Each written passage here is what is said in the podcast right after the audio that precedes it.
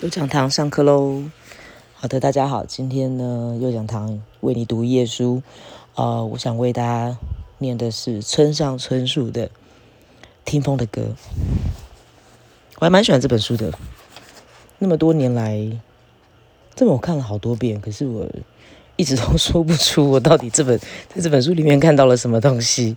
它就是一个感觉，嗯，它就是感觉。有些时候读小说不就是读感觉吗？我是这样想的啦。好，它是时报出版的，赖明珠翻译。赖明珠老师为村上春树的小说的译本，算是定下了一个，算是定吗？用“定”这个字好吗？应该说，赖老师他让村村上有一个语气，嗯，好像从此以后。看村上的译本，没有那个语气就不是村上一样。其实不是这样子，好，好，我要开始喽。嗯，我从第一第一回我就念第一回。所谓完美的文章并不存在，就像完全的绝望不存在一样。当我还是大学生的时候，一位偶然认识的作家这样对我说。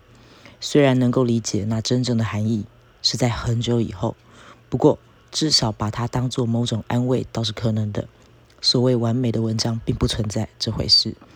但虽然如此，每次要写点什么的时候，还是会被绝望的气氛所侵袭，因为我能够写的领域实在太有限了。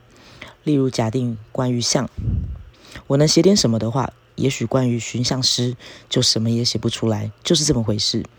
八年之前，我一直这样左右为难。八年，一段漫长的岁月。当然，只要能够继续采取一种从任何事物都能学到一点东西的姿态的话，老化或许并不怎么痛苦。这是一般论。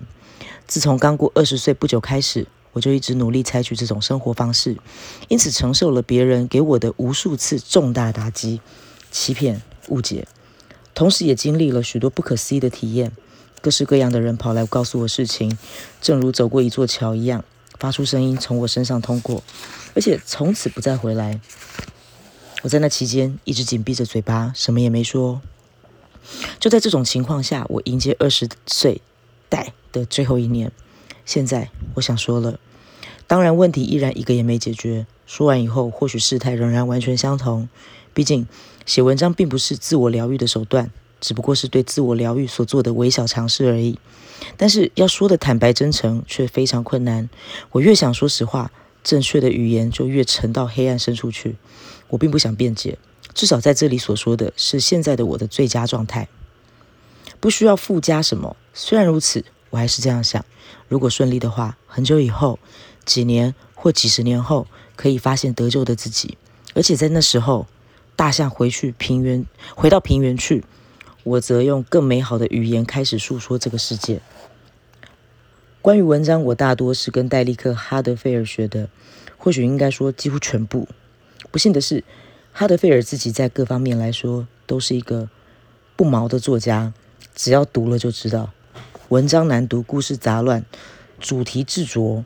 不过虽然如此，他毕竟还是能以文章为武器战斗的少数非凡作家之一。我想，即使和海明威、费兹杰罗等。他同时代的作家为伍，哈德菲尔的那种战斗姿势也绝不落后。唯一遗憾的是，哈德菲尔直到最后都无法明确掌握自己战斗对象的形形象。结果，所谓的不毛就是指这点。八年两个月，他继续着那不毛的突然战斗，然后死去。一九三八年六月的某个晴朗的星期天早晨，他右手抱着希特勒的肖像，左手撑着伞，从帝国大厦的屋顶跳下。正如他活着的时候一样，他的死也没造成什么不得了的话题。我偶然得到第一本哈德菲尔已经绝版的书，是在大腿间得了非常严重皮肤病的初三暑假。给我那本书的叔叔，三年后得了肠癌，全身变得支离破碎，身体的入口和出口插满了塑胶管，就那样一直痛苦到死。最后见到他的时候，他已经像一只狡猾的猴子一样，焦焦红红的缩成一小团。好的，这是今天的。右讲堂为你读耶稣，呃，刚才念的是村上春树《听风的歌》，喜欢吗？如果喜欢的话，记得找来看，还蛮值得读的一本书。那我们就下课喽，拜拜。